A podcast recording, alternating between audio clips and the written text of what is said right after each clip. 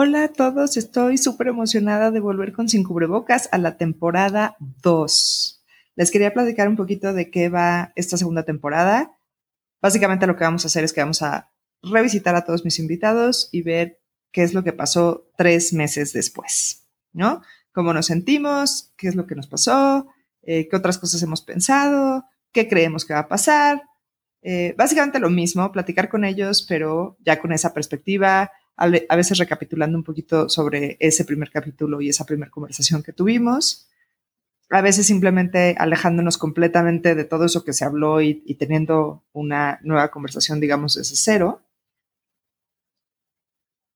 Y, eh, pues bueno, otro de los cambios que vamos a tener en esta temporada es que eh, voy a tratar de subir los episodios como mucho más rápido, mucho más pegados a la grabación, porque eh, pasaba la, temporada pasada que de pronto pasaban dos semanas y cacho de que yo había grabado a que salió el episodio y se sentía como eh, que habían pasado tres años, que es algo que pues creo que todos nos fuimos dando cuenta eh, durante este periodo, que el tiempo se está comportando, de maneras muy extrañas, porque pareciera que no está pasando nada y están pasando 200 mil cosas al mismo tiempo y es una sensación bien bizarra.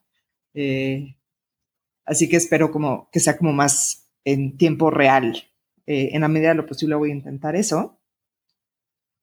Y bueno, la otra cosa que les quería platicar es que, bueno, realmente pasó de mi última grabación a que empecé a grabar estos, esta segunda temporada un mes, ¿no? Es, eso es lo que duró la pausa.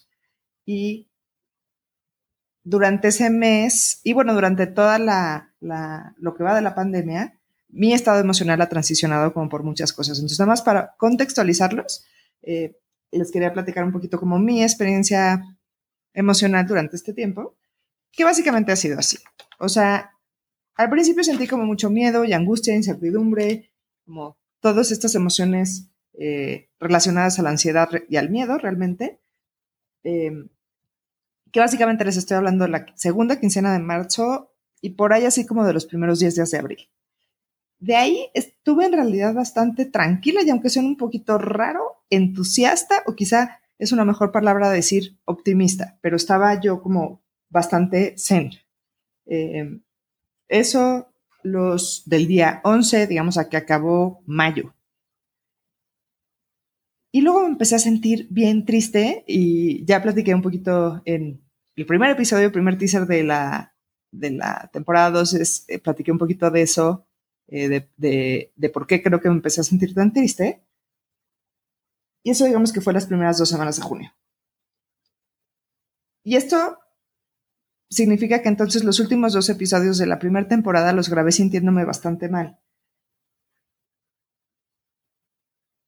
Y no es que sucediera que dije, bueno, o sea, estoy súper triste, ya no quiero grabar y ya no lo quiero hacer, sino que percibía que había como un estancamiento así generalizado Em, ¿no? Como este pedo de todo se está yendo al carajo, pero cuadro por cuadro y es como muy extraño porque no puedes comentar algo al respecto hasta que no tengas como, pues al menos un par de horas de video, ¿no? Siguiendo esta analogía de la filmación.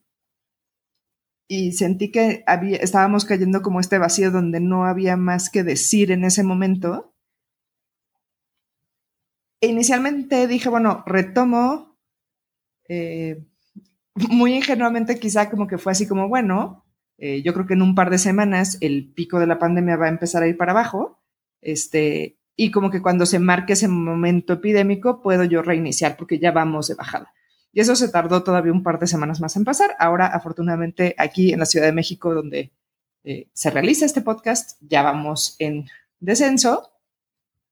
Eh, no sabemos si eso se va a mantener así o va a valer madre en cualquier momento, pero esa es otra historia.